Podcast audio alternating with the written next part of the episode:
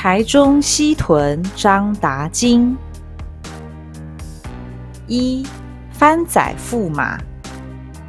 三百多年前，这条水沟的上游有一个叫做暗里社的地方，正在流行一种传染病，死了很多很多人。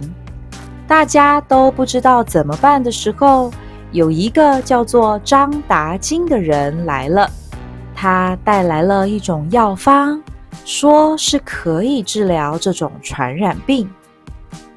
很多人被这种药方治好了，这让暗里社的总头目阿莫很开心，决定把女儿嫁给他。张达金在暗里社生活，学会了暗里社 Pazek 说的语言。刚好清国政府正在找会讲 Pazek 语的汉人来当按里社的翻译。张达金是总头目的女婿，又是汉人，又会讲帕泽克语，于是就被选中了，成为清国在按里社的小官员。过了没多久，有几个原住民部落要反抗清国，不太喜欢清国的总头目阿莫，本来也想要加入这些原住民部落。但是张达金说服了阿莫，让阿莫派兵去帮助国家，打败了这些原住民部落。因为按里社帮助了清国，于是清国就把那些部落原来的土地交给了按里社管理。又过了一阵子，张达金来到这块按里社新占领的土地上。汉人把这里叫做大姑婆。大姑婆有没有姑婆，我不知道，但这里应该曾经长了很多很多姑婆玉，以及很大很大片的草原，上面有一群一群的鹿，跑来跑去，跑来跑去。张达金看见这么多这么好的土地都没有人种田，实在是太浪费了。于是他跟新的总头目，也就是阿莫的孙子说：“你想要很多很多的钱吗？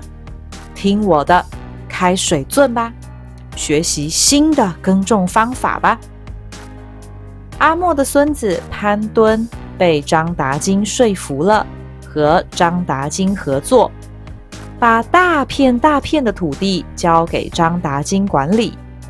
张达金找了有钱的汉人，出钱开了很多很多的水圳，把大片大片 Pazek 的土地变成大块大块的好田地。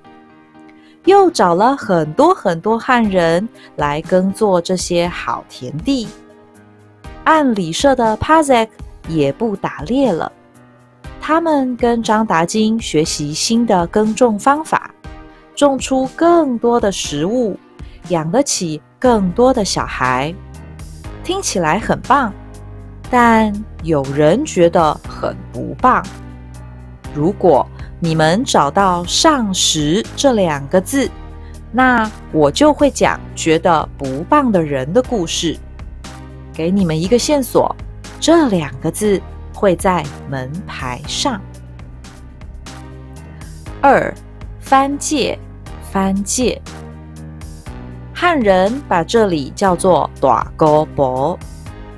大姑婆有没有姑婆，我不知道，但这里应该曾经长了很多很多姑婆玉，以及很大很大片的草原。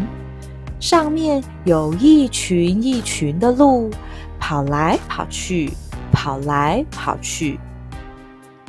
为了防止贪心的汉人把原住民的土地都买走、骗走，清国政府在地图上画了一条红线。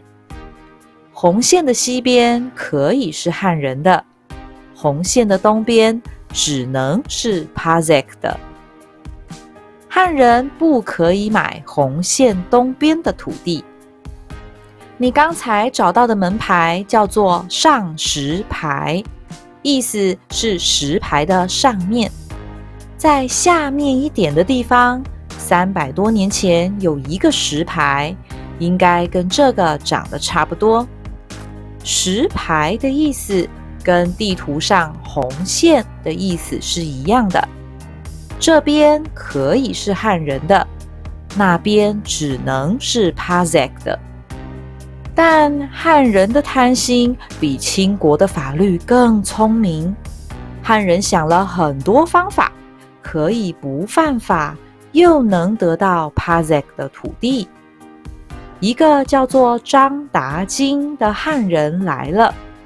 这个聪明的汉人，他得到了非常多 Pazek 的土地。他的聪明方法是什么呢？他走进一个按理社 Pazek 的部落，想办法得到头目的信任，然后跟部落头目的女儿结婚。清国的法律规定，汉人不能买 Pazek 的土地，但没有规定。